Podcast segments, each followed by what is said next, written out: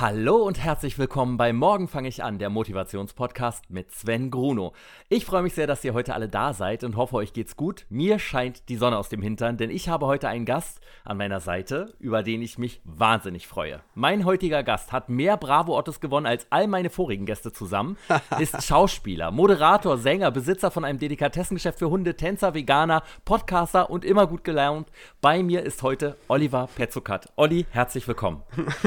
Hallo, lieber lieber Sven. Aber ich sitze doch gar nicht neben dir. Das stimmt doch gar nicht. Nun, nun lüg doch nicht von Anfang an schon. Das gibt's doch gar nicht. Wir sind doch leider, wir sind ja leider, leider aufgrund von, ähm, ja, ich sag mal, Beschränkungen des Alltags, die es ja momentan hier gerade zu dieser Zeit, in der wir uns gerade bewegen, ja, ähm, gibt, sind wir über Internetleitung verbunden, was aber nicht so schlimm ist. Ähm, immerhin haben wir diese Möglichkeit, aber vielen, vielen Dank für dieses Entree. Einige Punkte werde ich gleich richtig und klarstellen, aber wir haben ja ein bisschen Zeit zu reden. Ja. Ich bin sehr gespannt. Wie es Tradition ist bei Morgen fange ich an, stelle ich dich unseren Zuhörern nochmal mit einem kleinen Lückentext vor und du mhm. füllst einfach immer die Pausen aus. Okidoki. Mein Name ist Oliver Alexander Reinhardt. Petzokat. Aber alle nennen mich Olli P. Oder Schatzi. Also kommt, kommt immer drauf an, wer mit mir redet. Geboren wurde ich am 10.08.1978. Bin also inzwischen ziemlich alt. Ich werde, ich werde im August 2020 42 Jahre alt. Und wohne in? In Köln. Ich habe einen Sohn, der inzwischen 21 Jahre alt ist. Ich bin doppelt so alt wie mein Sohn. Als Kind war meine Lieblingsserie natürlich Knight Rider. Kommt natürlich darauf an, in und welchem Alter. Also ganz, ganz früher war es natürlich äh, bestimmt noch was anderes, Zeichentrickmäßiges, aber dann eigentlich so Kindheit, Jugend durch, ja, Knight Rider, definitiv. Und aktuell schaue ich fast überhaupt kein Fernsehen. Ich habe seit fünf Jahren, ist mir neulich aufgefallen, weil ich, ähm, ich, ich, wurde in so einen Chat reingezogen, wo alle dann über Bachelor geredet haben, über Dschungel geredet haben, über Promis unter Palmen, über Let's Dance, über, ich weiß gar nicht, ich habe, glaube ich, seit fünf oder sechs Jahren keine Mitmachsendung, keine Trash-Sendung, kein Reality mehr geguckt. Ich gucke wahnsinnig gerne Dokumentation und binge-watche gerne Serien. Ähm, ich gucke nicht so gerne Sachen, die es in echt gibt. Also Drama gucke ich nicht gerne, Krimi gucke ich nicht gerne. Es muss eigentlich Zeichentrick, Manga, Science Fiction sein. Also mindestens Vampire oder ein Raumschiff. Weil dann weiß ich zumindest oder ich hoffe zumindest, dass es das in echt nicht gibt. Weil sonst mache ich mir mal viel zu viel Gedanken, dass die Sachen, die da passieren, ja wirklich Menschen passieren und dann geht es mir meistens schlecht. Oh. Mein Traumberuf als Kind war ähm, Tanzlehrer. Ich wollte mal Tanzlehrer werden. Hab zehn Jahre lang Turniertanz gemacht, von 8 bis 18 mhm. und dann kam leider das Fernsehen dazwischen. Fuck. Ach, hat die Karriere ruiniert. Du, ich bin ja, wie gesagt, noch nicht mal 42 Jahre alt. Das steht mir ja alles noch offen, kann ich ja alles noch machen. ähm, die erste Serie, bei der ich eine Hauptrolle spielen durfte, war alle zusammen, jeder für sich, die Soap mit den Ärzten. Ähm, womit den Ärzten nicht die Ärzte, die Band gemeint waren, sondern generell Ärzte, die in dieser Sendung die Hauptrollen waren. Und dort hieß ich Fritz. Da war ich 18 und bin dann mit 19 gewechselt zu einer anderen Serie, wo die eine Dame, die bei dir in Folge 13 auch dabei war, mitspielt. Also ja, ich habe vor, ja, ich habe vor gute Zeiten, schlechte Zeiten auch schon im Fernsehen gearbeitet. So, jetzt ist es raus. Bei gute Zeiten, schlechte Zeiten spielte ich von Morgens bis abends. Ich weiß es nicht, keine Ahnung. Ich, hab, ich war nicht so lange da. Ähm, ich glaube, mit 19 habe ich angefangen und mit mhm. 21,5 bin ich raus. Oder 22 oder so. Ich glaube, es waren zwei Jahre, zweieinhalb. Ja, ja, nicht so lang. Von 98 bis 2000. Das weißt du? Ich, Stand, steht es irgendwo? Ich muss das mal googeln. Ich weiß ich glaub, es nicht. Ich, ich war glaub, zwar dabei. ich war zwar dabei, aber ich habe es mir nicht gemerkt. Man kann sich ja nicht alles merken. Zeit, was ist schon Zeit, ja, ja. Und dort spielte ich die Rolle? Ähm, Ricky Marquardt. Ich glaube Ricky, weil äh, zu der Zeit Ricky Martin mega angesagt war. Nur mich auch Ricky Martin Ach, meinst du echt, damit ein bisschen was zu tun? Du, keine Ahnung. Und, und Marquardt ist ein Ort in der Nähe von Potsdam. Und in Potsdam-Babelsberg wird ja gute Zeiten, schlechte Zeiten gedreht. Und deswegen dachte ich, Ricky Marquardt, vielleicht ist es so zustande gekommen. Am Ende weiß man es nicht. Auch als Sänger konnte ich große Erfolge feiern. Meine dritte Single äh, Flugzeug im Bauch. stürmte 1998 die Charts und ist bis heute die meistverkaufte deutschsprachige Single seit 1975. Ja, ähm, also das stimmt so nicht. Es, es, wurde immer wieder falsch wiedergegeben. Ich meine, ich freue mich immer, oh. wenn es jemand in einer Fernsehsendung, meistens dann Flori Silbereisen vor sechs Millionen Leuten, wenn er sagt, das ist die meistverkaufte äh, Single aller Zeiten, dann sage ich immer, ja, natürlich, ja, Mensch, das ist aber toll. Und äh, nee, in Wirklichkeit ist es, ähm, ich glaube, verdammt, ich lieb dich von Matthias Reim war 1990 da auch noch erfolgreicher. Wobei ich weiß nicht, ob dann differenziert wird zwischen Schallplatten und CDs. Es kann sein, dass es CDs gemeint ist. Auf jeden Fall die meistverkaufte CD-Single seitdem. So, aber am Ende ist es, ja, es ist, es ist wurscht, weil das sind dann am Ende do, dann doch nur Zahlen Wobei auf der anderen Seite natürlich, ich meine, in, in, Deutschland waren es, glaube ich, 1,85, 1,9 Millionen Mal. Dann kamen noch die ganzen wow. Kopplungen dazu, dann noch Österreich, Schweiz und so.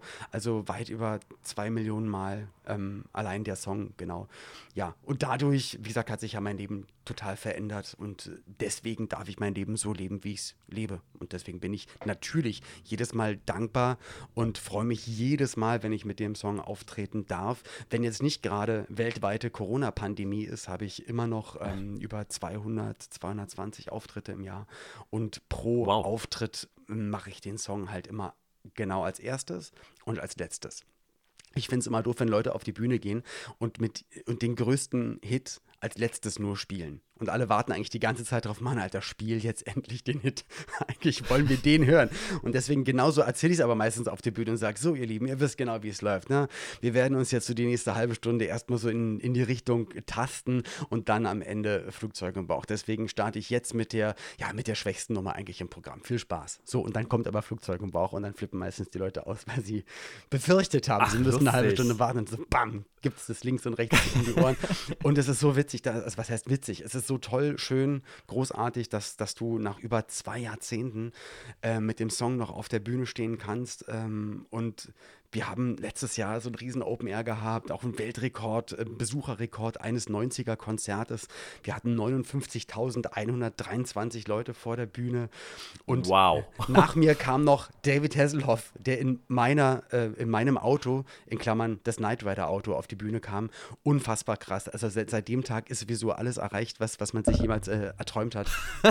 Und also, das hatte ich mir tatsächlich als erste Frage nach dem Lückentext. Okay, na gut, dann, dann möchte ich nicht zu viel verraten. Ernsthaft ich möchte nicht, Kit? Ich dachte, wir kommen jetzt endlich. Ja, ich habe Kit. Mensch, ist doch nicht so schlimm. Ich hatte mal einen Dreh Warum bist du damit nie ans Set gekommen? nee, damals, also als wir beide gemeinsam gedreht hatten, also wir haben ja beide auch eine Vergangenheit und aber mhm. immer eine gute, immer eine freundliche. Wir haben uns immer gut verstanden. Stimmt's? Das, ja, ja. Ja, Oder muss nicht? ich jetzt ja sagen. Ja, aber nein, absolut, ist vollkommen richtig, na klar. Sag, also Hast, hast du andere Erinnerungen, äh, Erinnerungen daran? Also ich, okay, du hast natürlich Nein, auch nee, mal, dann, dann hätte also ich, ich gar nicht sonst hier, glaube ich. Ich habe zwar immer viel Mist gemacht und Spökes, aber eigentlich will ich doch immer nur, dass, dass die Leute am Set gute Laune haben. Und deswegen mache ich halt die ganze Zeit Mist. Was natürlich sein kann, dass es manche Leute, die konzentriert sein wollen bei der Arbeit, ein bisschen nervt. Aber alle anderen, die einfach nur einen guten Tag haben wollen, haben dann eine gute Zeit. Bilde ich mir ein. Da kommt Wie hast du es erlebt? Dazu, Wie hast du das erlebt? Ja, das, äh, die Frage schiebe ich noch ein wenig. Dann um komme ich äh, zu dem Punkt kommen wir noch. Okay, jetzt habe ich ein, jetzt ein komisches Gefühl. Äh, wo waren wir gerade stehen geblieben? Ich wollte dich gerade fragen, ob du weißt, wie oft Flugzeuge im Bauch auf Spotify geklickt wurde. Keine Ahnung, weiß ich nicht. Ich weiß es nicht. Über 14 Millionen Mal. Okay. Ist das gut oder ist das nicht gut? Man ich denke, das ist sehr, sehr gut. Okay. ja. Neben dem Echo konnte ich den wohl wichtigsten Medienpreis der Welt gewinnen, den Bravo. Manfred. den, dem Bravo Otto, hast du doch vorhin schon gesagt in der Anmoderation. Also, so gut geht, ist mein Gedächtnis noch.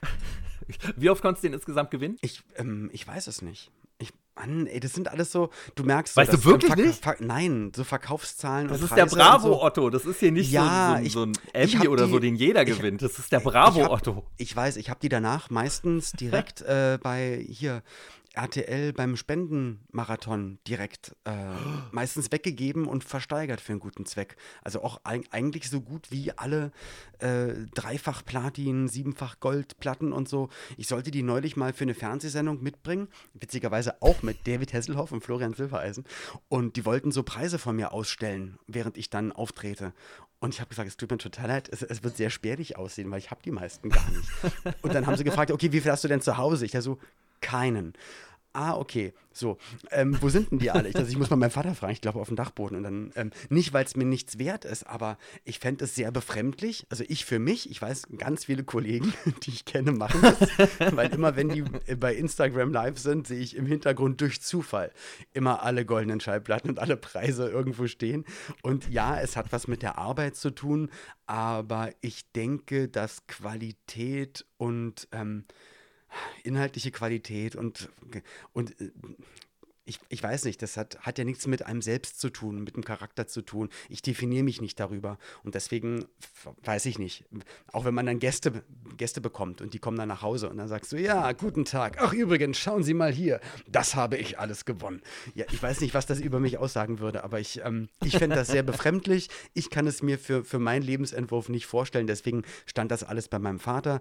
Und deswegen weiß ich auch das nicht mit den Bravo-Ottos. Ich glaube, ich habe ich habe einmal bei ähm, Schauspieler Gold gewonnen und das Jahr da später Silber und einmal bei Musik Gold gewonnen und ein Jahr danach Bronze und vielleicht nochmal, vielleicht zweimal Gold, einmal Silber, einmal Bronze. Irgendwie so. Ich weiß es aber nicht. Das ist, also das ist richtig, aber du hast zweimal als äh, Popsänger Gold ah, gewonnen. Ah, okay. Okay, ja. cool. Und Sascha war auf zwei. Da war er richtig sauer damals, weiß ich noch. Boah, war der sauer.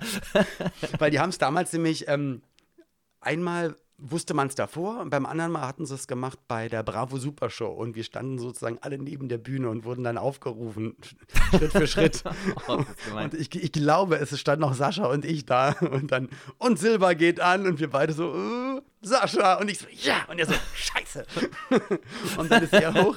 Und, ähm, und ich habe dann, genau, und dann kam sogar, also, oder ich habe mir das alles wirklich nur eingebildet.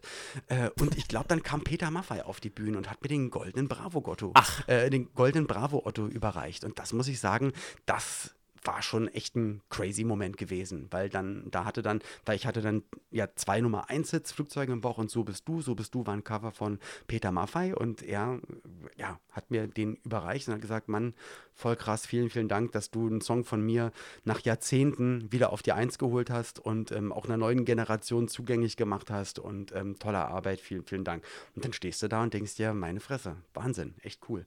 Aber so gehe ich eh durch das Leben, seitdem ich arbeite, seitdem ich 18 bin, dass ich eher wie ein Beobachter durch die ganze Gegend gehe. Eher wie ein mhm. äh, immer noch damals 15-, 16-Jähriger, der sich an allem erfreut, der von Sachen Fan ist, der, ja, keine, ja, also so kann man es eigentlich sagen, dass ich, ähm, ich immer noch 15 bin und nur der Körper sehr viel älter geworden ist.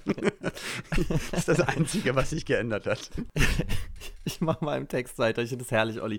Ähm, ich bin dafür bekannt, immer gut gelaunt zu sein und mit jedem zurechtzukommen. Nur einen Kollegen konnte ich nie leiden, nämlich. Wirklich? Ich konnte einen Kollegen nicht leiden? Ich weiß nicht, ich dachte, ich kann hier vielleicht so ein bisschen Heat generieren und Klickzahlen, nee, indem du über irgendeinen nee. Kollegen herziehst. Aber ja, ich weiß Nein, ich war nur einmal, es ist mir einmal passiert bei, bei Dreharbeiten, das war, da habe ich aber moderiert, ähm, Stars of Ice, Eiskunstlaufsendung mit Katharina Witt gemeinsam.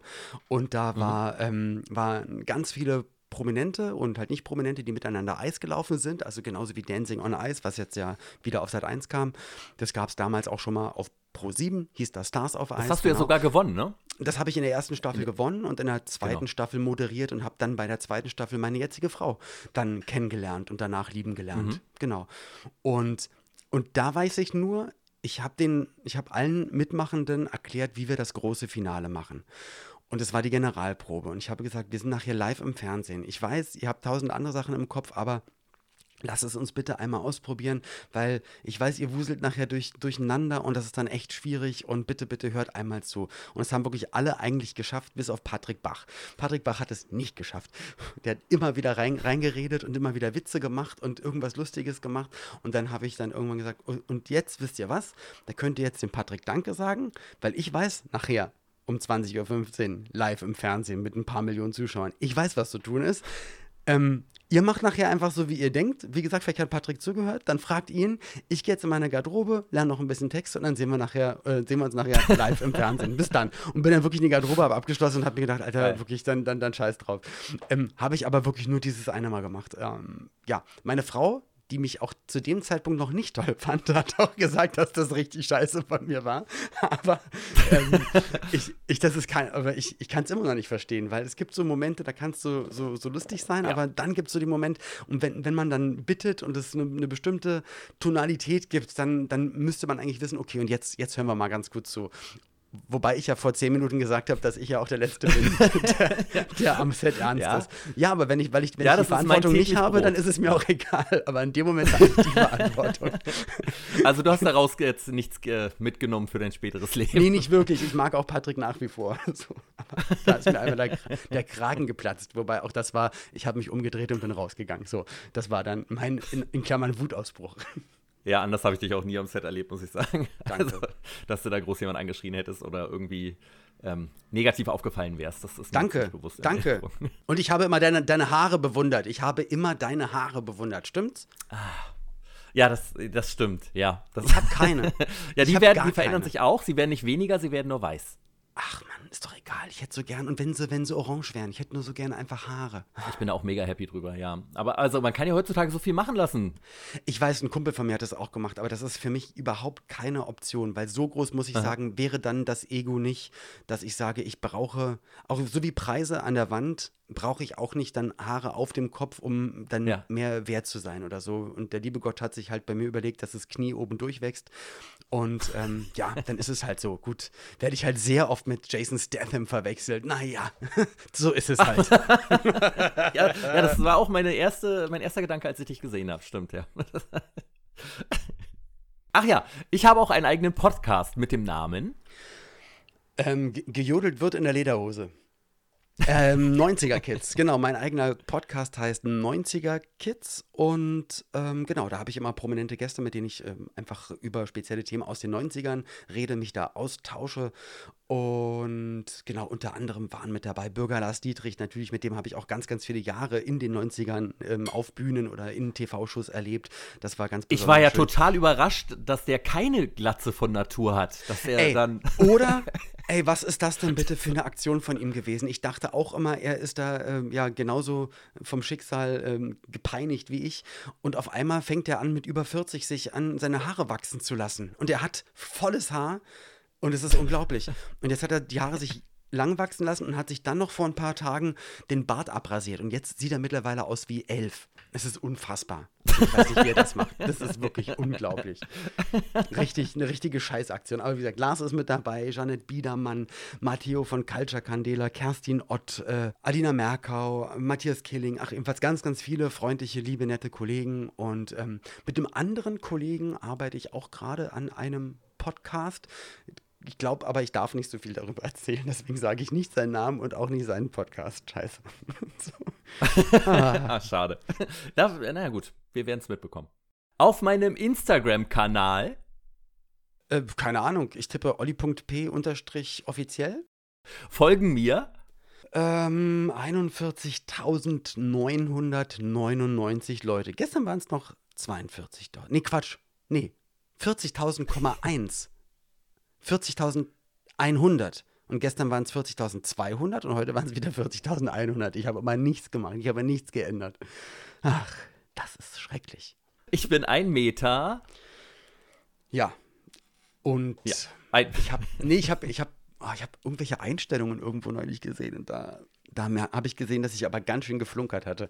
Ich glaube 1,75, wahrscheinlich 1,76 oder so. Ich glaube 1,76 ist bestimmt richtig. Und wiege? Ähm, 75,4. Wow. Okay, ja, da staunst wow, du, ne? Weil als, als, als wir nämlich in Strausberg zusammen gedreht hatten, hab, war ich, glaube ich, hart an der 90. Oder sogar schon drüber. 92 oder so. Wahnsinn. Ja. Nee, auf jeden Fall das ist jetzt schon sehr viel besser geworden. Hatte sogar gestern das erste Mal nach dem Spinning ähm, die 4 hinter der 7. Da waren es 74,95. Und da bin ich wirklich durch die Wohnung, Wohnung geflitzt, habe meine Frau gesucht und habe gesagt, 74,95. Und sie hat mich nur angeguckt, den Kopf geschüttelt und weitergelesen in ihrem Buch. Nein. ja, aber sie, sie sieht halt immer aus wie austrainiert und supermäßig und alles perfekt. Ne? Und bei mir ist halt, ich muss halt nur mal zu nah an der Schokolade vorbeilaufen, dann ist schon wieder alles vorbei. Olli, wie bist du bitte zu Kit gekommen? Kit, das Auto der Knight Rider Serie. Ich habe gedreht fürs Neo-Magazin gemeinsam mit Jan Böhmermann und ähm, da, im, also und, und, und der Frau Kebekus und in dem Video war die Handlung, dass ich Jan Böhmermann mit dem DeLorean aus Zurück in die Zukunft abhole und wir flitzen weg und Frau Kebekus im Knight Rider Auto in Kit hinter uns her. So. Und bei dem Dreh ja. mussten ja die Autos dann auch in echt da sein. Und die Leute, die halt den Kit gebaut hatten, die waren auch vor Ort. Und da standen dann aber auch zwei, also zweimal Kit. Und ich so, Alter, was geht denn bitte hier ab? Ich war Riesenfan und die so, Mensch, ja, das wissen wir, das hatten wir schon mal gehört. Und ja, willst du denn auch so einen? Ich so, hä? Ja, äh, wie, wie geht das denn? Ja, und dann haben sie mir erzählt, ja, du musst dir das Grundmodell holen, ein Pontiac Trans Am und ähm, muss aus dem oder dem Baujahr sein. Ja, und dann geht's los. Dann bestellen wir alle Teile oder besser gesagt, du bestellst dann alle Teile über über Online-Portale, über Ebay und dann ging es wirklich los. Die Radkappen aus Italien, das Lenkrad aus Holland, die Overhead-Konsole aus Amerika, die Stoffbezüge von Schieß mich tot aus Amerika. Der Lack ja. ist dann der äh, Mercedes Blabla Deluxe Lack aus dem Jahre hm, mit der Metallic-Mischung, bla bla bla. Ey, und das. Und, und die hatten mir gesagt, es dauert dann ein Jahr und dann ist er fertig. Und nach drei Jahren war er dann fertig. Und ja, also es war eine sehr, sehr lange Vorfreude. Und ja, und dann war der fertig. Ich habe dann auch schon ein Musikvideo damit gedreht. Wie gesagt, David Hasselhoff stand auch schon auf der Motorhaube. Da war ich aber auch kurzzeitig, dachte ich so, Alter, du solltest dich reinsetzen und dich raufstellen. Meine Fresse. Er hat sich Danach, auf die Motorhaube Ja, der ist dann aus dem Dach rausgeklettert, über die Scheibe gelaufen und dann über die Motorhaube so halb stehend, halb runterrutschen, dann auf die Bühne. Und war alles Was? zerkratzt. Das, ja, es war alles zerkratzt. Nein, so. wirklich? Ja, oh. ja, ja, aber egal. Also wenn, also es darf, aber er hat ja die Rechnung halt, sicherlich übernommen. Nee, das nicht, nee, das war jetzt auch nicht billig, aber, es ist, aber es darf halt, es darf halt nur ein Mensch auf der Welt machen und er ist es und von daher war es nicht so schlimm. Naja, hast du die Kratzer drin gelassen oder hast du sie wirklich Nee, nee, äh, rauspoliert. Das, das, die, die sind wieder rausgegangen, genau.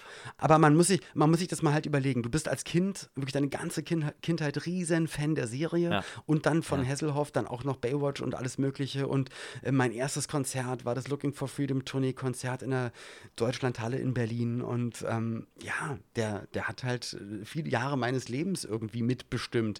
Und auf einmal, äh, ja, hast du das Auto aus der Serie Serie und er kommt damit auf die Bühne und ein Jahr davor wurde ich halt noch von Florian Silbereisen in einer äh, Live-Sendung in der ARD überrascht. Da hatte ich gerade selber einen Auftritt mit einem Song, war fertig und dann sagt Flori, warte Olli, ich habe eine Überraschung für dich. Hier ist der, hier ist der Weltstar, hier ist David Hasselhoff und dann kommt Hasselhoff auf mich zu und ich denke mir so, das kann doch alles nicht wahr sein dachte, es war die Überraschung, aber dann hieß es so, ihr habt gleich 10 Minuten Zeit und dann werdet ihr gemeinsam seinen größten Hit performen.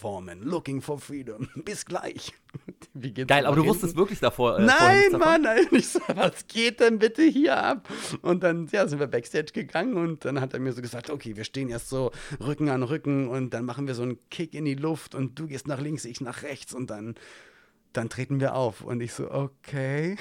Und also in solchen Momenten, da weißt du, wenn es jemals eine Bucketlist in deinem Leben gegeben hat, dann hast du sie hiermit durchgebacketet, ne? Durchgespielt. Das war so wie Instagram einmal durchgespielt. Du hast es, es ist alles, was jetzt kommt, was Nerd oder Fantum betrifft, ist ja, Pillepalle, ist Luxus, ist, ist Streusel obendrauf. Wahnsinn. Aber eigentlich hast du es jetzt erreicht. Und das war, das war echt ein Wahnsinnsmoment. Ne? Also, um das nochmal so zu du denn dann irgendwie noch die Chance, ein bisschen privat dich mal mit dem zu unterhalten danach noch? Oder? Nee, ähm, ich, hab, ich, hatte, ich hatte zu tun. Ja, also er kam immer an und ich habe gesagt, nein, go away.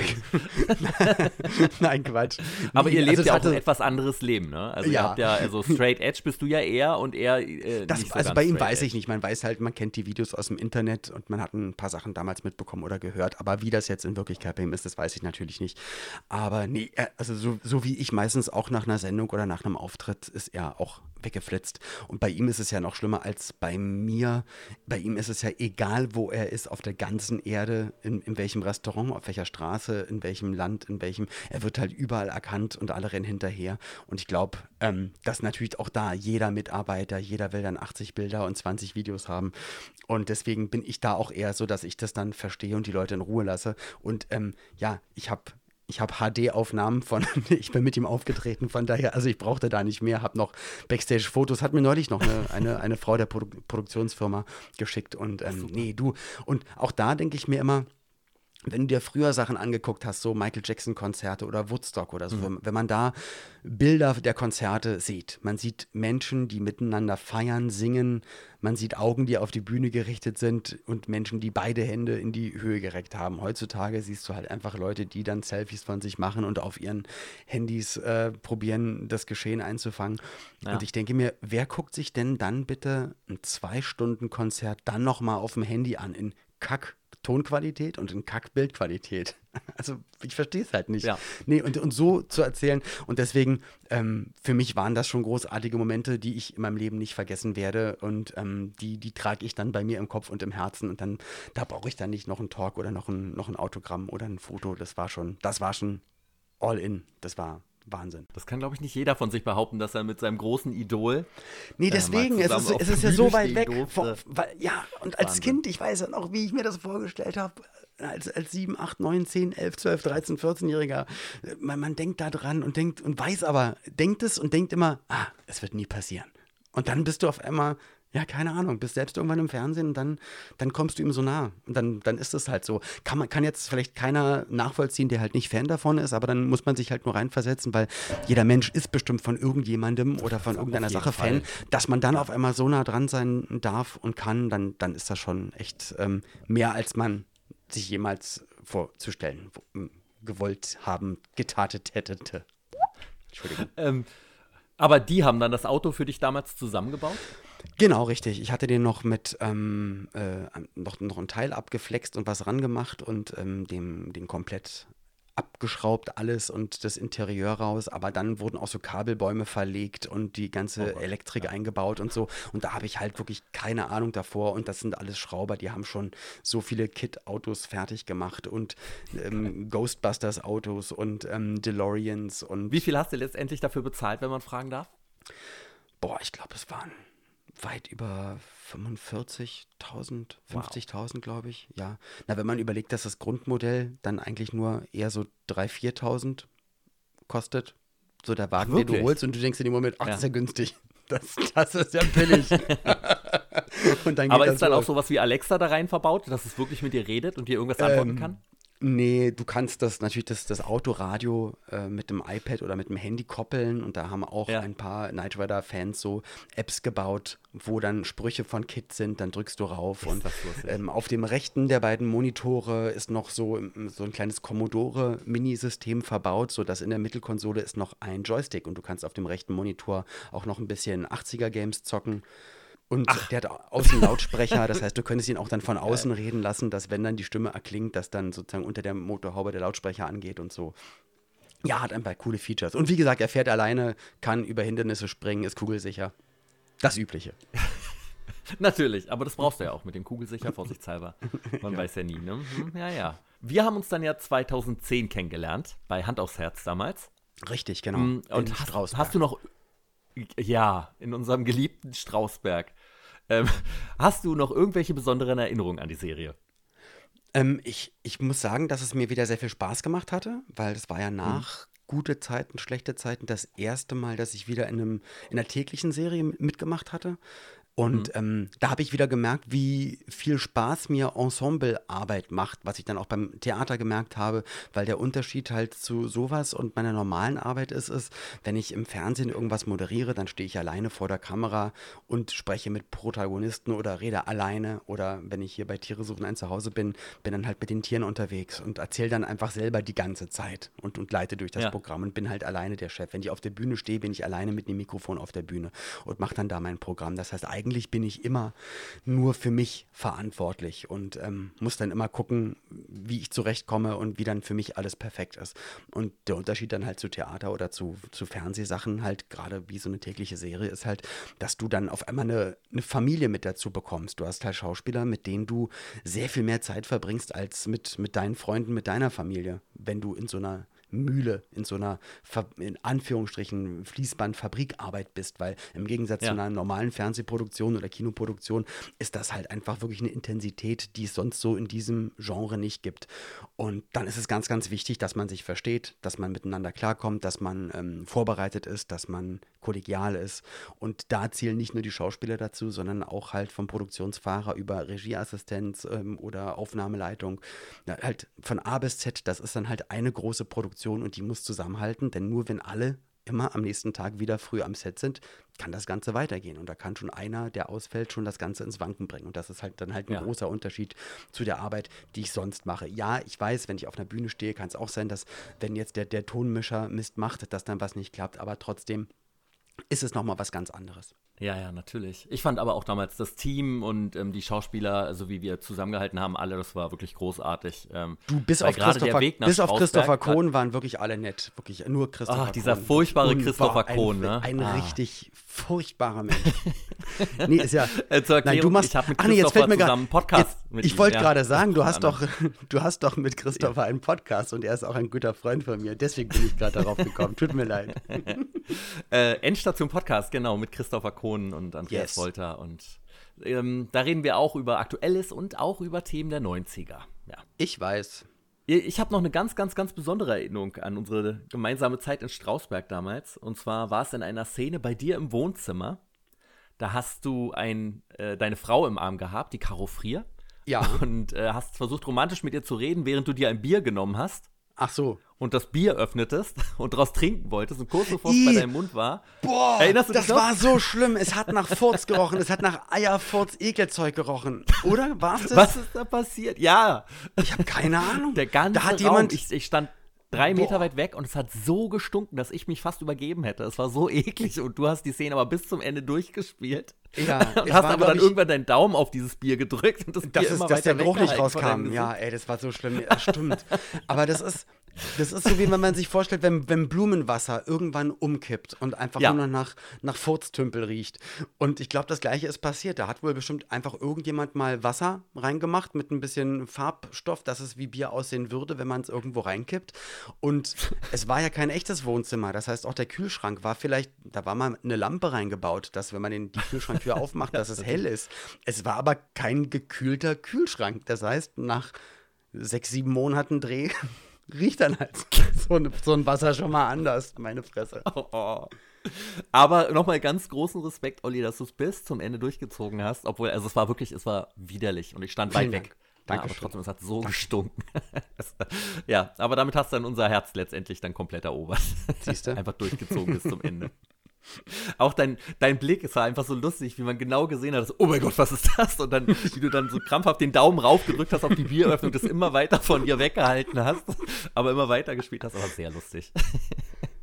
ja, ja, alles, für, alles fürs Team, aber das ist es. Das ist dann halt das Kollegiale. Wenn ich jetzt alleine in der Kamera und sonst wie, dann hätte man vielleicht gesagt, oh Gott, oh Gott, hol mir noch mal eine andere Flasche bitte. Aber du weißt, ey, die Kollegin und alle hängen sich da jetzt richtig rein und dann kommen, da muss man halt durchziehen.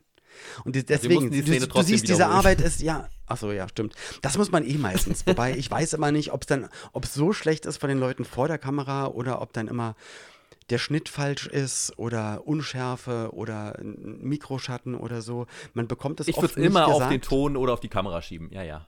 Das Eigentlich ja, genau. ja, absolut. Naja.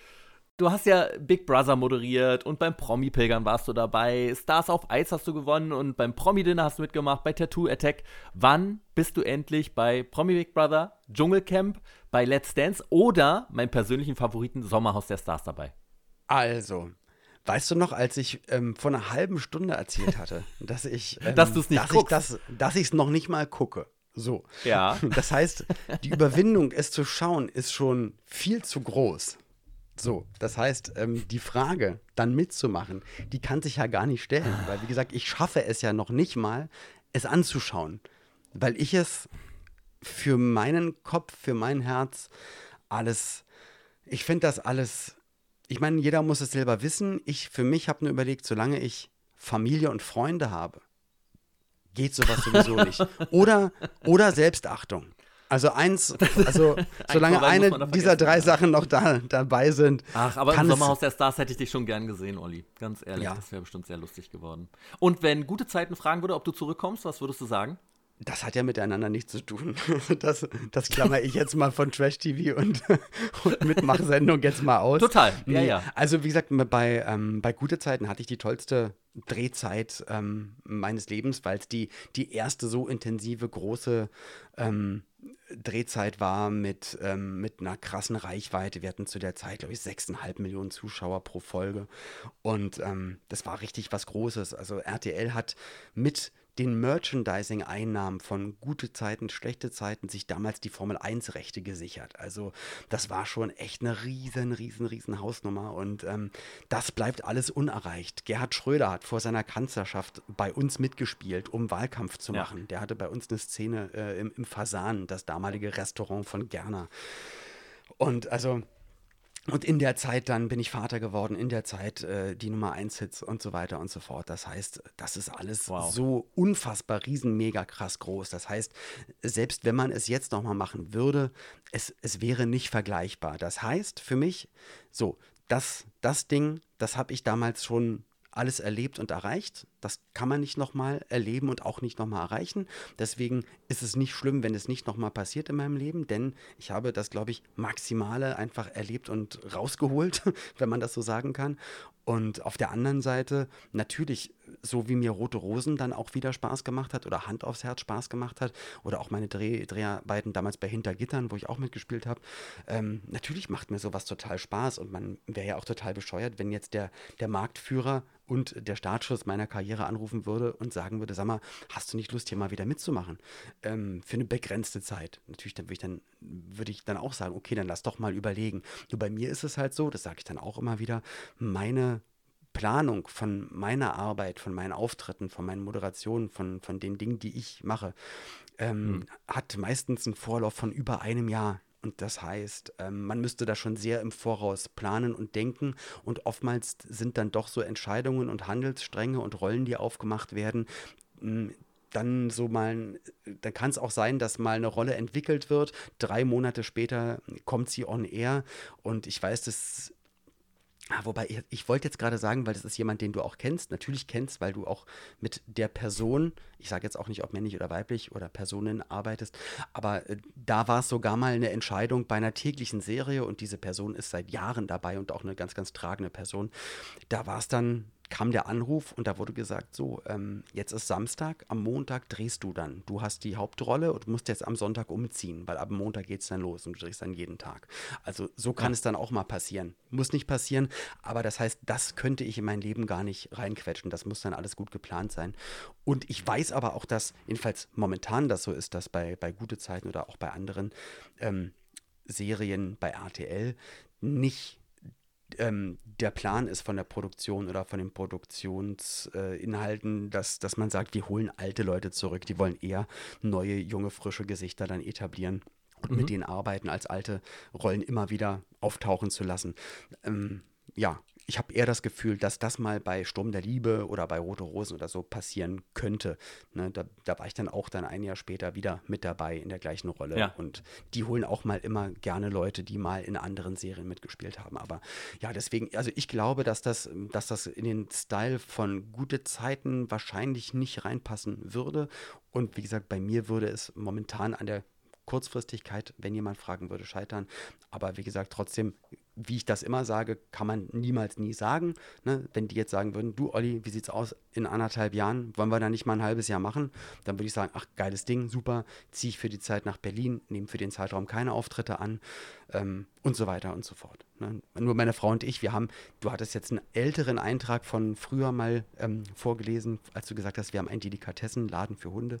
Äh, genau, also der erste Laden hieß. Styler heißt der jetzt, ne? Genau, also er hieß Stöckchens Delikatessen, hatte meiner Frau schon mhm. gesagt, dass die Namensführung irreführend ist, weil dann immer alle denken, oder es immer nur mit Delikatessen oder mit irgendwas verbinden, weil wir, wir sind äh, Frischfleisch äh, verkaufende damals gewesen mit einer Frischfleischtheke und Ernährungsberater für Hunde und Katzenhalter und haben aber auch Autosicherheit und, und Accessoires und alles verkauft und machen das nach wie vor jetzt äh, in einem neuen Gewand, genau heißen mittlerweile Dogstyler und haben sowohl in Köln als auch auf Sylt dann zwei Hundeläden. Ah. Genau, auf Sylt mhm. dann mit, mit Storeleitern, also mit Festangestellten und auch in Köln natürlich auch mit Angestellten. Aber meine Frau ist sonst in Köln auch immer am Arbeiten.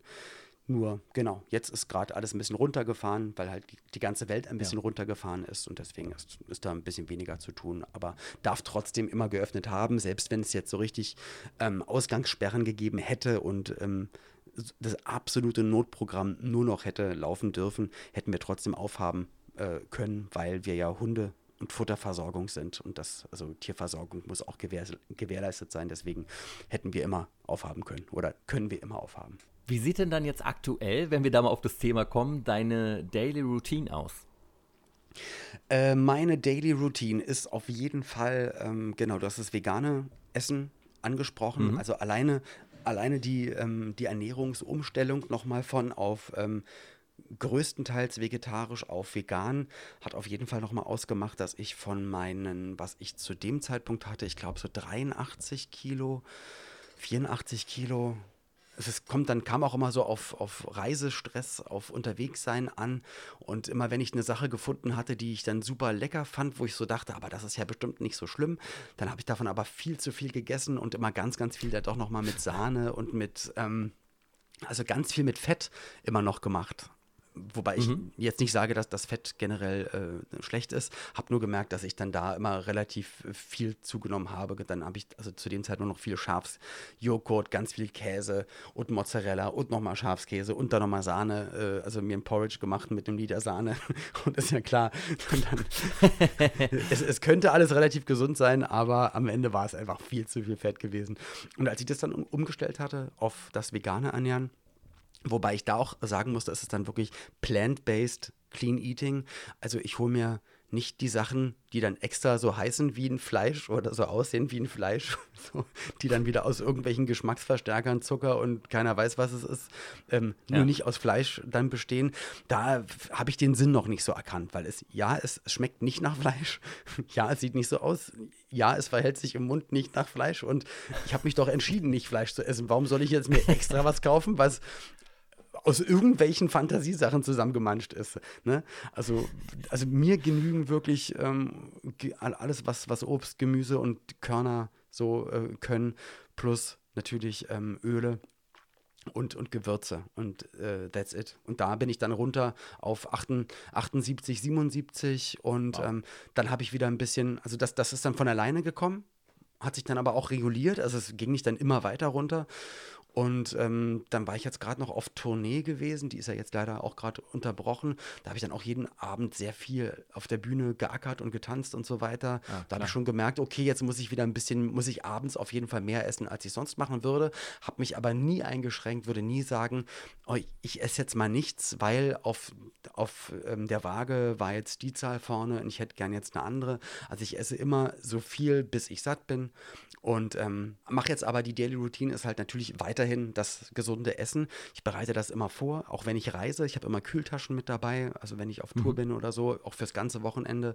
Ich habe eine Kaltpressmaschine, ich mache mir meine Shots immer selber. Also ich habe immer einen Ingwer, Apfel, Zitronen-Shot. Da mache ich immer ja. so ein, anderthalb Liter. Das, das hält dann sehr gut eine Woche. Habe so kleine Flaschen, die kann ich mir dann auch mitnehmen, wenn ich fliege. Dann, ähm, genau, mache ich das in meinen Kulturbeutel in diese durchsichtige Tüte rein und habe dann immer für zwei, drei Tage noch immer so einen Vitaminboost dabei. Äh, den Lavita, also Achtung, Werbung, aber ich kaufe es mir selbst, aber diesen Lavita-Saft, wo so alles so reduziert drin ist, der so orange ist, wo man nur so ein bisschen in so ein Glas macht und dann mit Wasser auffüllt. Der ist auch mhm. großartig. Mhm. Also ich nehme immer diesen Lavita-Saft auch mit. Da kannst du halt auch eine kleine Flasche mitnehmen und dann hast du auch fünf Tage davon, weil das so hoch, hoch konzentriert ist. Also da hast du auf jeden Fall schon mal vitaminmäßig äh, einiges am Start. Dann ähm, habe ich natürlich einen Mixer, mache ich manchmal, äh, manchmal Smoothies, wenn wir frisch Mandelmilch machen. Mandelmilch machen wir halt, indem wir Mandeln 10, 11 Stunden in Wasser einlegen und danach mixen und danach durch so einen ähm, Nussbeutel äh, drehen und so entsteht halt Mandelmilch und dann machen wir uns dann gerne Smoothies mit tiefgekühlten Obst und so weiter. Genau. Und ich glaube, ich habe noch nie von jemandem gehört, dass er selber Mandelmilch macht. Geil. Ja, mega cool. Ja, guck mal, der Vorteil ist halt, du weißt, was im Essen drin ist. Also wenn du jetzt zum ja, Beispiel eine rote, rote Beete nimmst, dann weißt du, ah, da ist rote Beete drin. Und man kann halt echt ganz, ganz viel aus den Sachen machen. Ich hatte ähm, auch mal Paleo ganz, ganz früher mal gemacht, vor fünf, sechs Jahren, vier, fünf, sechs Jahren da habe ich dann auch in dieser Zeit auch komplett auf Getreide verzichtet. Und jetzt mhm. mit der Umstellung, wo ich jetzt das ganze tierische mir weggenommen habe und auch den tierischen Eiweiß und, und, und Käse und Seit wann isst tot, du kein Fleisch mehr? Äh, seit Oktober letzten Jahres. Ah, genau. Mhm. Genau. Alkohol auch seit Mai letzten Jahres nicht mehr und als ich dann auch die Fettsachen weggenommen habe, dann habe ich so gemerkt, okay, ich brauche aber auf jeden Fall auch ein bisschen noch was Sattmachendes. Habe dann aber gemerkt, dass, also Weizen sowieso nicht, aber Dinkel, was ja das Urweizen ist, und das dann, ähm, je nachdem, was du machen möchtest, entweder nimmst du halt Vollkornmehl, wenn du es halt ein bisschen gröber haben möchtest, oder das mhm. Typ äh, 1050er, was halt ganz, ganz fein gemahlen ist. Und da mache mach ich mir dann Ciabatta, Olivenbrot und alles Mögliche. Und so, das nehme ich mir dann auch dann als, als Brot für meine Burger oder für meine gefüllten Falafeltaschen oder, oder einfach nur als, als Beilage. Ich, morgens esse ich immer, eigentlich jeden Morgen, morgen ein bisschen Tomate, Avocado, Olivenöl drauf. Manchmal crunch ich mir ein paar Mais-Nachos drüber, dann knackt es noch ein bisschen und hat einen ulkigen Geschmack und dazu so ein getoastetes Brot, meistens halt selbst gemacht. Und dann, dann fange ich eigentlich schon an mit den Vorbereitungen. Also heute ist, ist ein bisschen schwierig. Also wir haben es jetzt hier gerade noch vormittags. Ich war auch vorhin schon eine Stunde auf dem Spinningrad. Ich habe mir so ein Rad geholt, weil ich wusste jetzt in dieser Zeit, man soll nicht so viel draußen sein. Ja, man soll zwar auch Sport treiben, aber ich habe gemerkt, dass die Leute im Park draußen so unachtsam sind und ähm, es ist mir einfach zu blöd, draußen so krass Slalom zu laufen. Mhm. Und ich ärgere mich dann eigentlich eine Stunde. Und deswegen, ja, ich werde dann irgendwann auch wieder mehr laufen gehen, merke aber auch, dass, ähm, dass es meinem Rücken manchmal nicht so gut tut, die ähm, ja, also die, die Schritte auf viel Asphalt, also bis ich im Park bin, dauert es immer ein bisschen. Und also ich, ich merke es halt im Kreuz auf jeden Fall. Ja. Und da habe ich jetzt für mich gemerkt, dass das Radfahren besser ist. Aber auch draußen will ich nicht unbedingt jetzt gerade viel sein und deswegen habe ich mir halt ein Spinningrad zugelegt, habe mir von einem amerikanischen Anbieter so ein äh, Studio Sweat on Demand Zugang geholt und Aha, ja, ja. sitze sozusagen bei denen im, in der Spinning-Klasse und das ist total cool. Also da gibt es wirklich für jede ähm, Ge Gefühls- und Lebenslage so von 20 äh, Minuten bis, bis eine Stunde Workouts, aber auch Spinning plus noch Gewichte und, und Stretching. Und die haben aber auch Yoga-Anleitungen, ein bisschen Fitboxen und so. Mhm. Und ich habe ich hab aber auch noch den großen Luxus, weil das werde ich nachher dann irgendwann im Laufe des Tages machen. Ich habe unten auch noch einen kleinen Sportraum mehr eingerichtet mit einer Rudermaschine, oh, Tip, Tower, ein Laufband, äh, eine, ja, so ein, wo, wo Butterfly und alles dran ist, also so eine große Workstation, sag ich mal, äh, plus ein Boxsack und Klimmzugstange und äh, ganz viele Kettlebells und für Bank, Bankdrücken ist auch alles da.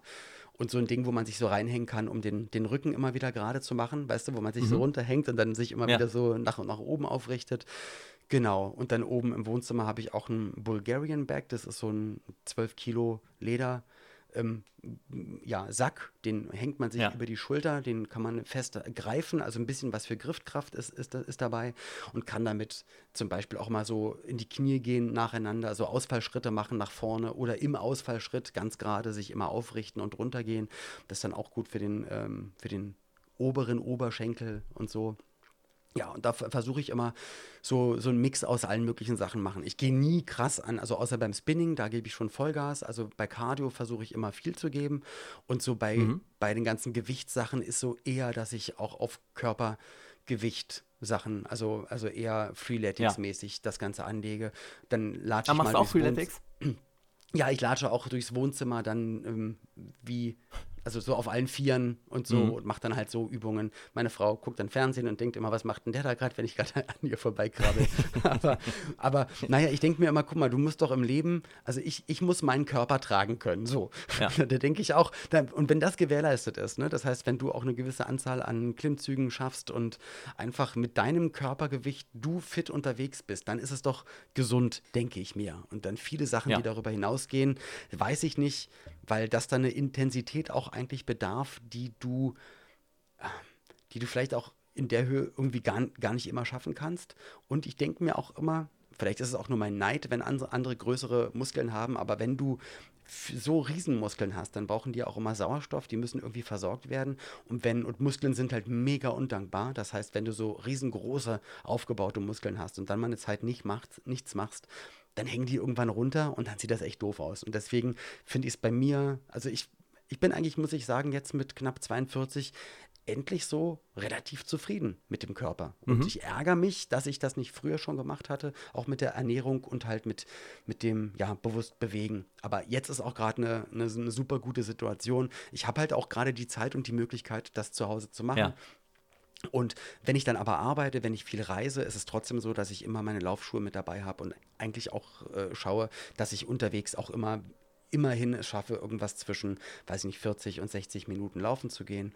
Und, und probieren dann wenigstens irgendwas, genau, Freeletics-mäßig auf dem Boden, äh, am Stuhl, irgendwas zu dippen oder ja, irgendwie ein paar coole Übungen zu machen, dass man dem, dem Körper wenigstens das Gefühl gibt, hey, ich, ich brauche dich noch, ich brauche die ganzen Muskeln noch. Ja. Das geht jetzt nicht um eine Riesenausarbeitung und Riesendefinition, da ist der Zug wahrscheinlich eher abgefahren, aber ich will eigentlich jeden Tag alle Muskelgruppen so ein bisschen stimulieren. Ne? Mal mache ich ein bisschen mehr das, mal ein bisschen mehr das, aber trotzdem will ich alle jeden Tag so ein bisschen anträgern, dass sie wissen, ich brauche euch doch, bitte, bitte bleibt da.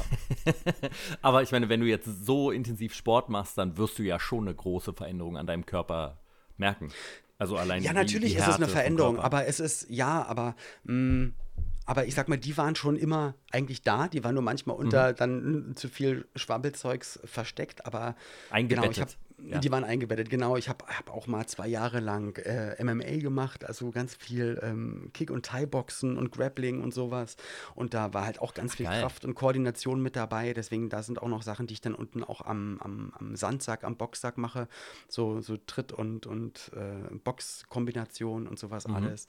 Und ähm, auch von dem Training damals, weil es ja nicht nur Kämpfen und nicht nur Sparring war oder nicht nur äh, Abfolgen äh, trainieren war, sondern damals hast du ja auch die andere Hälfte der Zeit dich ganz lange warm gemacht und dann auch immer Zirkelübungen gemacht. Und dann da hast du halt auch mit dem eigenen Körpergewicht geile Übungen kennengelernt und, und weißt halt auch, ja, wie du, wie du mit deinem Körper arbeiten kannst. Dann haben meine Frau und ich auch mal anderthalb Jahre lang äh, so Personal Training bei Die Krafttrainer in Köln gemacht, bei der lieben Nathalie. Mhm.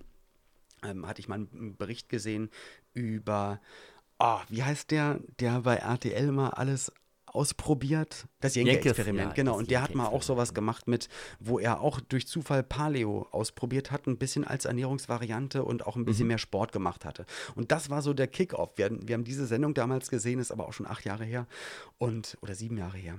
Und haben uns gedacht, boah, ich glaube, ich muss mal wieder was tun. Ich fühle mich nicht mehr wohl in meiner Haut. Ich will Ernährung umstellen und will mal Sport machen. Und wir haben dann dieses Sportstudio, wo er im Fernsehen zu sehen war, gegoogelt und haben dann was ausgemacht mhm. und waren dann ganz, ganz lange sehr, sehr glücklich dort. Und es hat, ja, hat dann einfach zeitmäßig nicht mehr geklappt. Natürlich merke ich immer, dass wenn ich nur alleine was für mich mache, ähm, gehst du nie an die 95 Prozent mhm. oder, oder höher. Das ist dann eher, du bist immer im Komfortbereich. Das ist halt, das ist das, was mich ein bisschen ärgert, wenn ich das alleine mache. Deswegen freue ich mich wenigstens hier jetzt dieses äh, Studio Sweat on Demand gefunden zu haben. Wie gesagt, ich bezahle dafür. Das ist nur ein Dienst, den habe ich durch Zufall über ein YouTube-Video gefunden und war dann froh, dass es das immer noch gibt, dass die ähm, aktuell Videos hochladen und ja. ähm, mittlerweile die Leute auch dann alleine ohne Spinning Class da sind, aber dich halt wirklich motivieren. Die machen halt mit und sagen dir, wann du den Gang hochschaltest und äh, machen aber auch Workouts mit Handeln. Und ich glaube, das, das brauche ich schon, merke ich. Also ich habe auf jeden Fall die Disziplin mit dem Essen, ähm, mir alles Essen, die ganze Ernährung, alles selber zu machen, alles ähm, ohne Zusatzstoffe, ohne Zucker und so weiter zuzubereiten. Also ganz, ganz gesund und sauber zu essen. Ich habe die Disziplin, mich immer dazu zu bringen, auch wirklich täglich irgendeine Art von Sport zu machen. Aber ich brauche dann auf jeden Fall immer jemanden, der es dann schafft, mir die, die 10, 20 Prozent noch rauszukitzeln, die ich sonst alleine nicht geben würde. Und deswegen finde ich es jetzt cool da mit diesen Videos, weil da mache ich dann auf jeden Fall mehr. Ich merke, wenn ich unten alleine im Sportraum bin, da mache ich dann halt so ein bisschen gehe dann halt leicht schwitzend danach nach oben und habe dann am nächsten Tag keinen Muskelkater. Und ich weiß, ich trainiere meine lieber Trainerin. Alleine Ja, aber, ah, aber wie schaffst du es? Oder machst du dir dann so einen Plan mit, dass du dir aufschreibst, okay, so und so viele Wiederholungen, das Gewicht und ich will das und das schaffen? Wie machst du das? Wenn ich mit Gewichten trainiere, dann schreibe ich das wirklich auf, genau. Mhm. Ansonsten, ich benutze super gerne Apps. Ich finde es immer cool, weil du da ja deinen Fortschritt auch immer selber weiterverfolgen kannst. Ah, okay. Und mhm. zum Beispiel jetzt bei Freeletics hast du dann ja deine eigene Bestzeit, die du halt äh, brechen kannst. Nicht? Also wir versuchen das Training diesmal schneller, aber genauso sauber durchzuführen. Ah, das musst du mir mal zeigen, diese, diese App, weil das, das habe ich noch nicht mit, mit App gemacht. Sag mal, als du dich entschieden hast, auf Fleisch zu verzichten, yes. war das schwer für dich dann?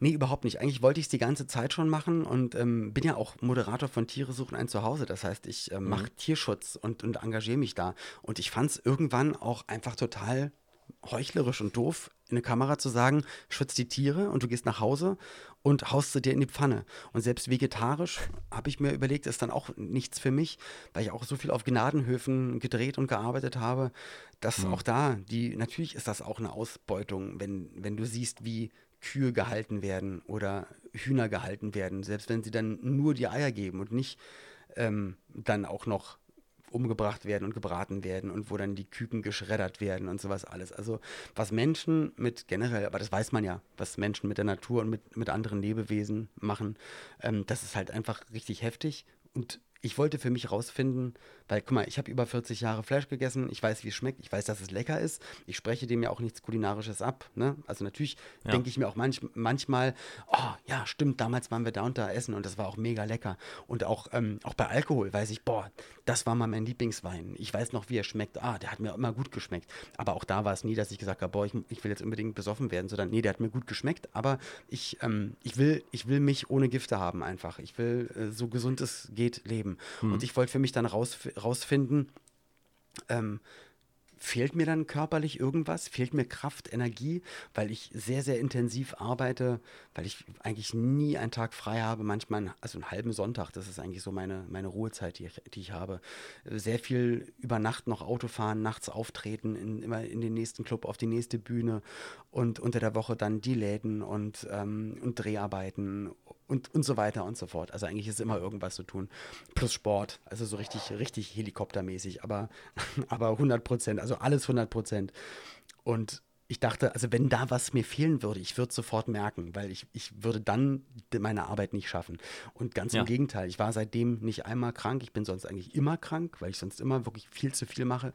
Äh, bin ich immer irgendwie angeschlagen oder verschleppe irgendwas. Mhm. Und ähm, ich, ich kann jetzt, ich bin, bin kein Arzt, ich kann nicht sagen, dass es daran liegt, aber ich kann nur sagen, dass ich seitdem auch traditionell nicht meine Weihnachts-super drei Wochen Grippe hatte und einfach seitdem mich sehr gut fühle. Ich habe ähm, Gewicht reduziert von ganz alleine, bin, bin wirklich immer fit, bin, bin klar im Kopf und ja, habe auch den letzten Schritt gemacht und das ist super klischeemäßig, aber ich hatte auf Netflix nochmal die Doku Game Changers geguckt und es ging gar nicht mhm, um Tierschutz, ja. sondern einfach trotzdem was, was Fleischkonsum mit dir macht und ja, ey, aber du, am Ende wissen es die Menschen. Ne? Es ist klar, der Mensch braucht es nicht, es ist nicht essentiell, um zu leben und ähm, du weißt, dass es der Natur besser gehen würde, wenn nicht Massentierhaltung passieren würde.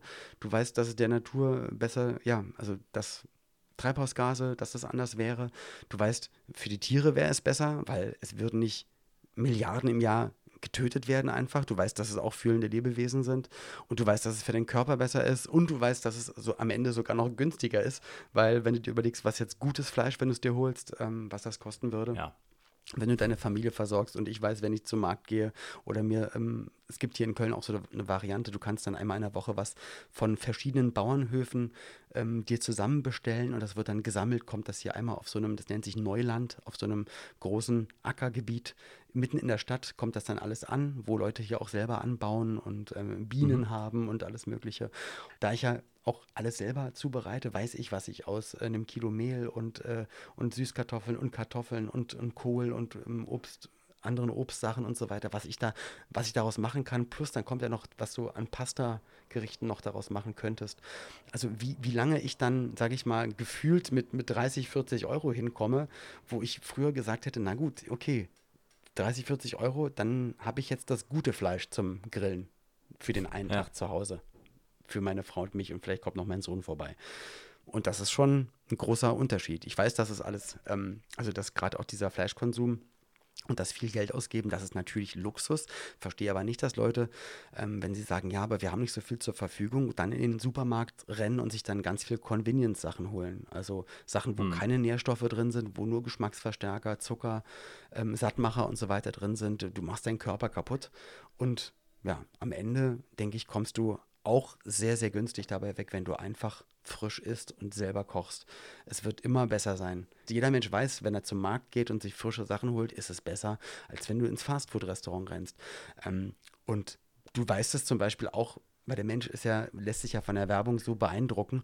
Du weißt auch, dass es für Tiere besser ist. Tiere essen in der Natur natürliche Sachen. Fertig. Sind alles super fitte Typen. Pferde essen Stroh und sind einfach 350, 400 Kilo super Muskeltypen. So. Ähm, du weißt im Zoo, man kennt es aus Reportagen, man kennt es, wenn man im Zoo war, die bekommen nur frische Sachen rein. Ne? Die Löwen kriegen eine Antilope reingeworfen, die Seelöwen kriegen Fische reingeworfen und die anderen kriegen dann halt ihr Obst und Gemüse frisch geschnibbelt. Du hast doch nie gesehen, dass da jemand mit einem, äh, ja, mit einem Trockenfuttersack reingegangen ist zu denen. Ne? Würde keiner auf die Idee kommen. Aber die Werbung sagt uns das, hey, für eure Haustiere. Nur das Beste. Nimmt doch einfach mal diese komische getrocknete Masse, wo ihr nicht wisst, was drin ist, und macht das mal da rein. Und die Leute wundern sich, dass dann die Tiere auf einmal so, dass die Zähne verlieren mit vier Jahren, dass das Fell voll stumpf ist, dass die auf einmal ganz viele Ausfallerscheinungen haben, Nierenschäden. Katzen zum Beispiel. Und Hundefutter riecht ja auch immer so gut. Ja, da sind ja auch Geschmacksverstärker und, und, und, und Stoffe drin und so weiter. Und, ähm, und, und bei den Katzen ist es so, dass, dass dann ganz viele Katzen Nierenprobleme bekommen. Und, und Katzen müssen, müssen, müssen, müssen ganz, ganz viel Flüssigkeit. Also sie nehmen, glaube ich, ah, fast alles an Flüssigkeit übers frische Fleisch auf, ne? weil die sind in der Natur so gebaut, dass die halt eine Maus essen. So und alle Körpersäfte mhm. der Maus auch mit aufessen. Ähm, Katzen sind nicht so gute Trinker, deswegen müssen Menschen immer in der ganzen Wohnung so Wasserstellen verteilen, dass die ja, Katzen ja. genug und dann tritt man dann immer rauf und kippt die Dinger aus. Genau. und jetzt erklär mir mal, wo ja. kommt die Flüssigkeit her, wenn du den Katzen Trockenfutter hinstellst? Ja. So, Klar. kommt dann nicht daher. Also wird es echt schwierig. Und wenn, wenn du nicht genug Flüssigkeiten hast, glaube ich, dass es so ist, dass die Nieren irgendwann ein Problem haben, haben werden. Dann gibt es aber wiederum ähm, äh, Tierärzte, die dann sagen, okay, dann hol dir mal das, das Spezial-Deluxe-Nierenaufbaufutter aber ist auch ein Trockenfutter. Das gibt es auch als Trockenfutter, wo du so denkst, es, es, ist ja alles, es ist ja alles nicht logisch und auch für die Hunde. Und die Leute wissen nicht, was drin ist. Und das in einem 10-Kilo-Sack, den du dir für 11 Euro kaufst eigentlich nur noch geschredderte Schnäbel und äh, Sägespäne und, und Zucker und irgendwas drin sein äh, können. Na, das, das, das kann ja wohl dann eher sein, als dass es noch mega frisch ist und erst gestern vom, vom ja. Rest Nutztier, ah, das ist alles schwierig. Und ja, ich weiß, ich, ich lebe vegan, ja, wir haben Hundeläden, wo wir den Hunden natürlich dann Fleisch äh, in, in Dosen verkaufen. Das ist übrigens das, was wir haben ähm, ist äh, 100% äh, aus Deutschland, Lebensmittelqualität und so weiter und so fort. Also da achten wir dann schon drauf. Und ähm, dass es die Resteverwertung vom Nutztier ist. Also alles, was wir auch an mhm. Leckerlis verkaufen, sind Hasenohren und Ochsenziemer und, und noch Pferdehaut und so.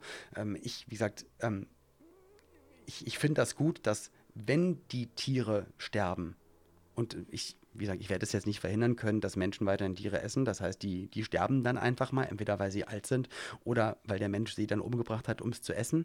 Und dann finde ich es aber gut, dass die Ohren und die Hufe und Knochen, dass das wenigstens auch noch weiterverwertet werden kann. In puncto Hunde können das dann als Nahrung nehmen oder als Leckerlis nehmen. Und bei den Hunden ist es halt nicht so wie beim Mensch. Die Hunde können zwar vegan leben, aber bei, du, du kannst es beobachten, wenn jetzt ein, eine Hundedame Welpen bekommt, könnte sie, wenn sie vegan lebt, sie nicht mehr ernähren. Mhm, so, und dann ja. siehst du schon, okay, da stö stößt das dann an dieses Konzept an seine Grenzen. Die Natur hat es sich definitiv bei denen anders überlegt. So, die, die Tiere sollten auch im, im, in der freien Wildbahn, Wölfe und so weiter und so fort, die essen halt zu 70, 80 Prozent fleischlich. Punkt. So ist es halt. Es gibt andere Tiere, die essen pflanzlich. So hat sich die Natur so überlegt. Der Mensch ist halt ein Omnivore, der kann alles verdauen und kann alles verstoffwechseln. Ich hatte auch mal Stoffwechseltests gemacht und ich weiß, was ich gut vertrage, was ich nicht so gut vertrage. Ich weiß mhm. jetzt aber mittlerweile, hey, ich funktioniere auch ohne Fleisch und ohne tierische Produkte sehr, sehr gut, fühle mich damit wohl. Ich kann das gerne Leuten erzählen, die das hören wollen oder nicht hören wollen. Ich kann aber nicht sagen, ihr müsst das alle so machen weil ich habe ja selber, ich hätte es ja auch selber schon 10, 20 Jahre früher machen können. Ich bin leider nicht drauf gekommen. Ich habe leider diesen Schritt immer verpasst, aber wie gesagt, irgendwann war bei mir der Tag da, habe mir die Doku angeguckt, mit, dann ist mir wieder in den Kopf gekommen, Alter, du arbeitest im Tierschutz und jetzt musst du es einfach mal machen. Ich probiere es aus. Und es hat so einen Spaß gemacht. Und da ich aber auch immer und alles alleine frisch zubereite, habe ich keine Umstellung. Andere, die jetzt frisch kochen würden, hätten vielleicht eine Umstellung, weil sie viel essen gehen oder viel Convenience kaufen. Mhm.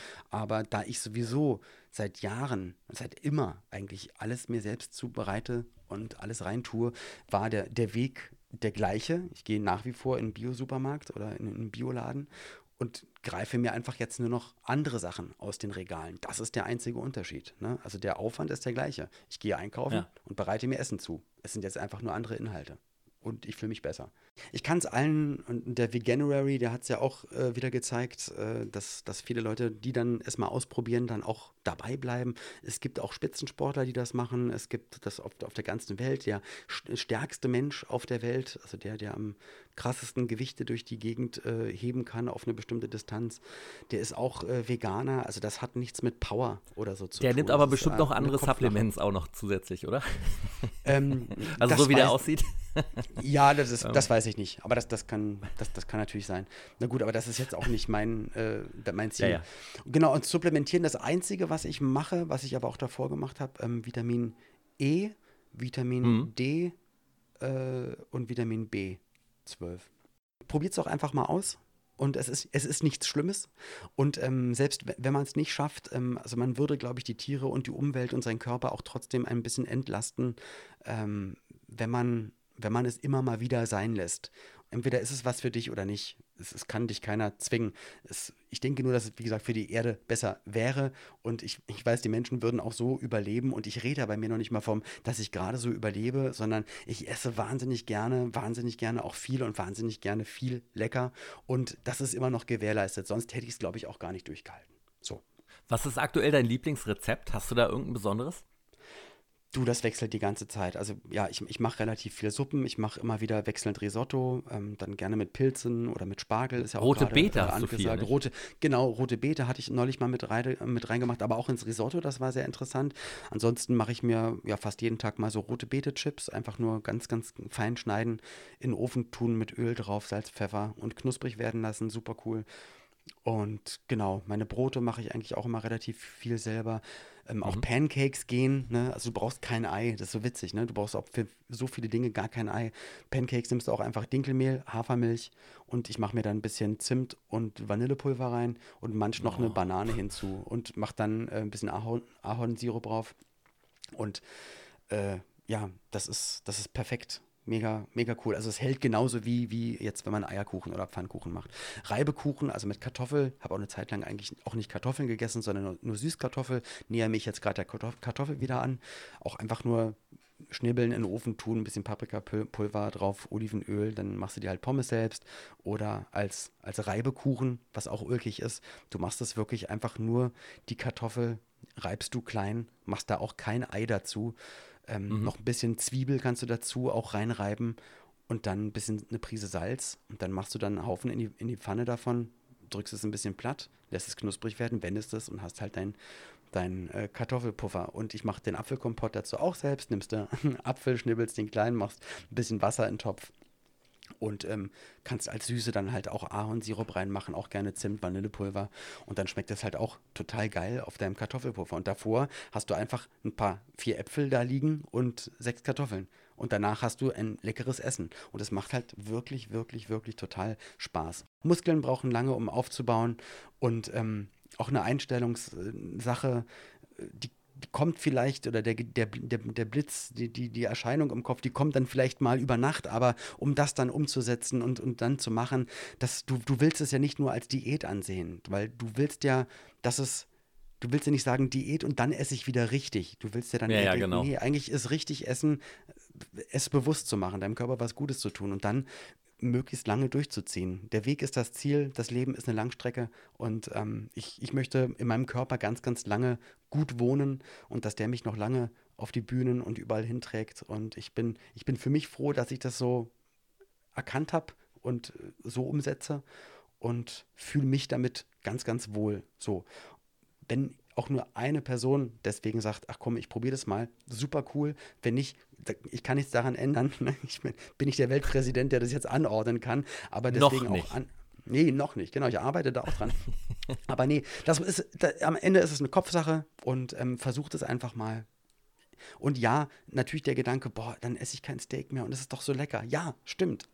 Aber es gibt auch andere leckere Sachen und ich, ich habe seitdem auch nicht mehr das Gefühl gehabt, ich will unbedingt Echt, ja? ein Stück Fleisch Ach, essen. Das ist einfach, das ist komplett weg, komplett verschwunden, weil bei mir aber auch trotzdem noch dieser Tierschutzgedanke ganz, ganz groß auch noch mit hm. dabei ist. Olli, wo kann man dir folgen und warum sollte man das tun? Du, warum? Das kann ich nicht sagen. Ähm, vielleicht ist es auch nicht interessant, wie ich es mache. Wahrscheinlich müsste ich da auch viel mehr Energie reinstecken. Ähm, ja, man kann meinen Alltag immer je nach Lust und Laune, also je nach meiner Lust und Laune mitverfolgen. Oder wenn ich halt gerade nichts poste, dann eben nicht. Ich versuche nur trotzdem immer, wenn ich mal was in die Kamera sage, dann, dass, dass es eine positive Aussage ist, dass ich Leute motiviere, dass es freundlich ist, dass es miteinander ist. Äh, natürlich auch ein Austausch über Sport und über Ernährung und so weiter. Man ist bei den Konzerten mit dabei, bei Drehs und genau da, da, kann man mir über die Schulter gucken.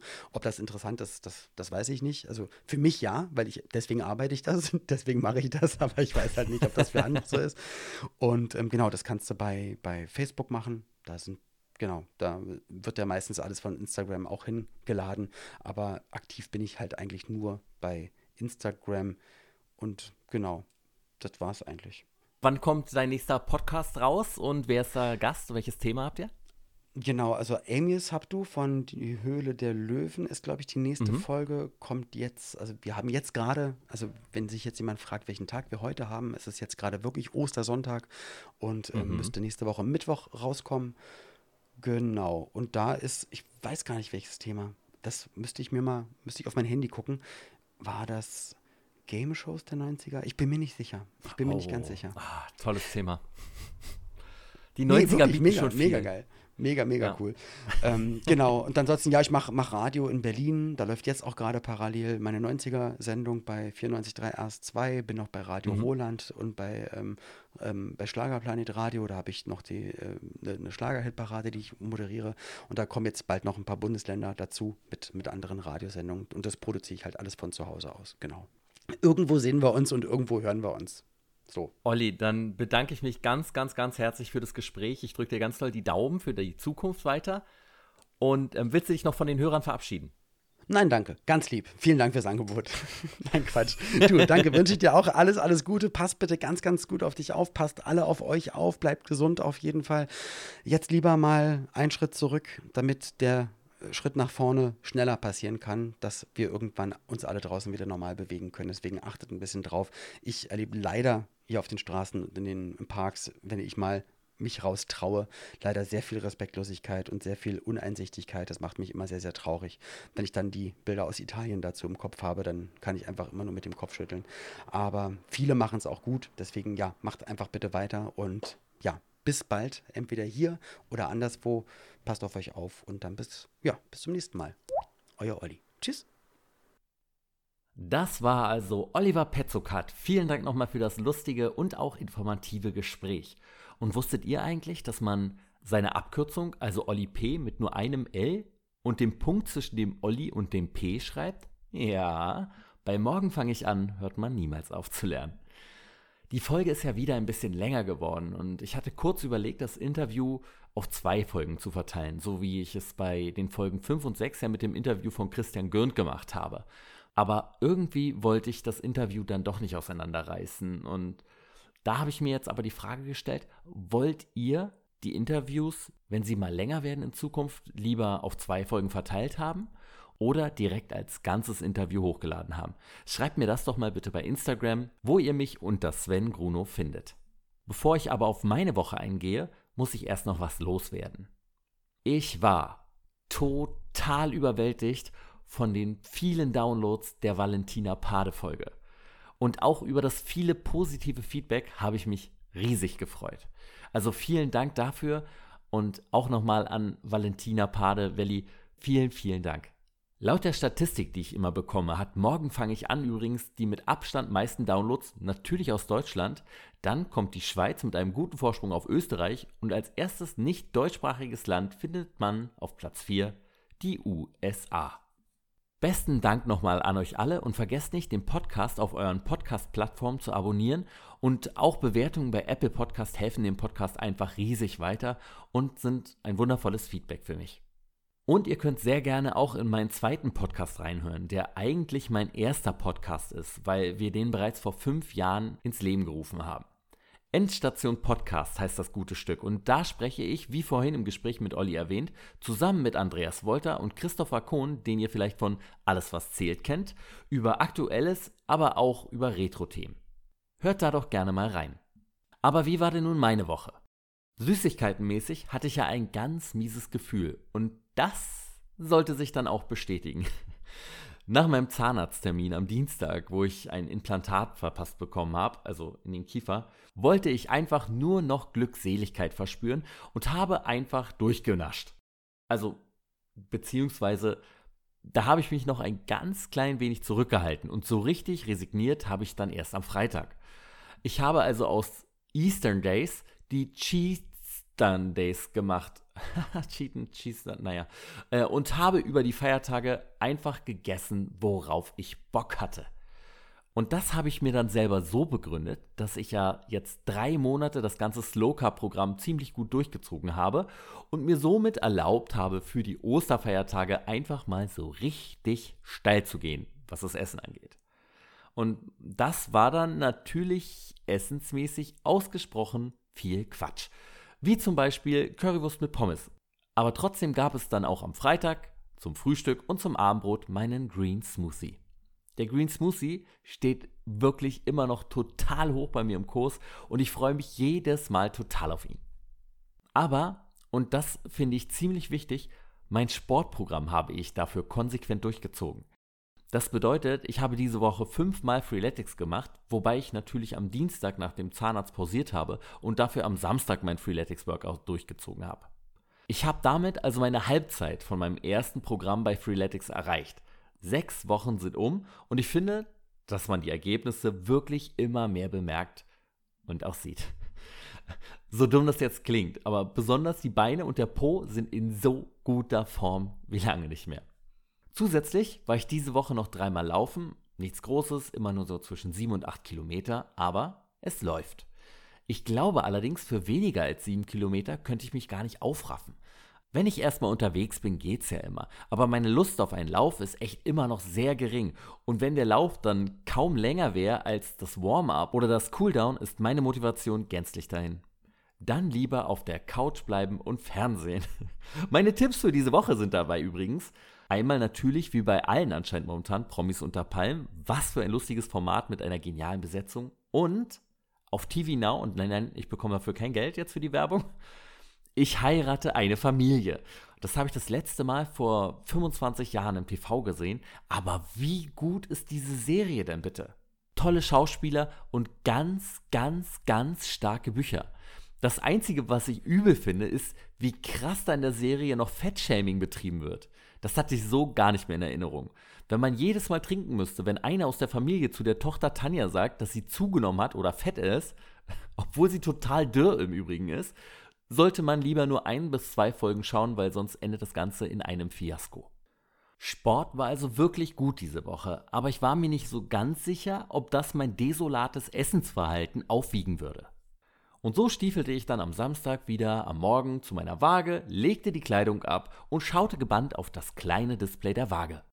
Letzte Woche stand sie ja bei 84 Kilogramm. Und genau wie letzte Woche zeigte auch diese Woche die Waage wieder 0,6 Kilogramm mehr als in der Vorwoche an. Und so landete ich dann den Umständen entsprechend bei soliden 84,6 Kilogramm. Das hatte ich mir schlimmer vorgestellt. Der Cheat Day war dann im Vergleich zur Vorwoche gar nicht so exzessiv. Also vielleicht, weil ich ja auch schon am Freitag Quatsch gegessen habe. Zum Frühstück gab es wieder Smacks mit Honey Nut Loops, zwischendurch Süßigkeiten, wobei ich mich echt frage, wie ich meine immer mehr steigende Abhängigkeit nach diesen Cookie Dough Pralinen in den Griff bekommen soll. Zum Mittag habe ich mir selber eine Pizza gemacht. Salami-Pizza natürlich, die hervorragend geschmeckt hat. Abends habe ich dann die Pizzareste gefuttert und natürlich gab es über den Tag verteilt Spezi. Na. Heute war ich dann total gespannt, was die Waage wohl sagen würde. Letzte Woche stand sie ja bei 85,1 Kilogramm. Und ich hatte ja noch gehofft, demnächst mal nach dem Cheat-Tag bei unter 85 Kilogramm zu landen. Und die Waage zeigte dann heute am Sonntag nach dem Cheat Day an 84,8 Kilogramm. Was bedeutet, dass ich erstmalig nach einem Cheat Day, und wenn wir ehrlich sind, war diese ganze Woche fast ein Cheat Day, bei unter 85 Kilogramm gelandet bin. Der nächste Milestone ist also geknackt.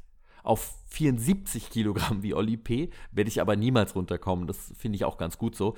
Ich bin ja auch mit 1,87 Meter wesentlich größer.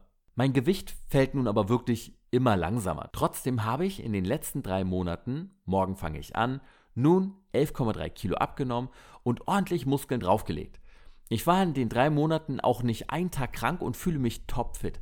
Das ist echt ein gutes Gefühl und macht mich echt stolz eure ganzen Rückmeldungen, dass ihr durch den Podcast ebenfalls angefangen habt abzunehmen oder euch auch andere Ziele gesetzt habt, machen mich wirklich, wirklich glücklich. Und nächste Woche? Sportlich wird die nächste Woche super. Ich will häufig laufen gehen und Freeletics und das Dehnprogramm werden fleißig durchgezogen. Wenn Ostern vorbei ist, muss ich aber endlich wieder mit einer vernünftigen Ernährung anfangen. Das geht so nicht weiter. Das heißt, äh, vor allem keine Süßigkeiten. Und auch keine Cookie-Dough-Pralinen. Cookie-Dough-Pralinen. Montagabend will ich mir aber noch mal was Leckeres bestellen. Entweder wird es mega ungesund, wie mal wieder ein Cheeseburger mit Bacon, äh, oder einfach nur was, was gar nicht so ungesund ist, worauf ich aber mega Bock hätte, was aber auch gegen mein Slow Carb verstoßen würde, wie zum Beispiel Sushi. Was es dann geworden ist, poste ich dann wieder in meiner Story auf meiner Instagram-Seite Sven Gruno und Gruno wird im Übrigen mit einem W geschrieben. Das war's dann für diese Woche. Vielen Dank euch allen fürs Zuhören. Bis zur nächsten Folge von Morgen fange ich an. Euer Sven.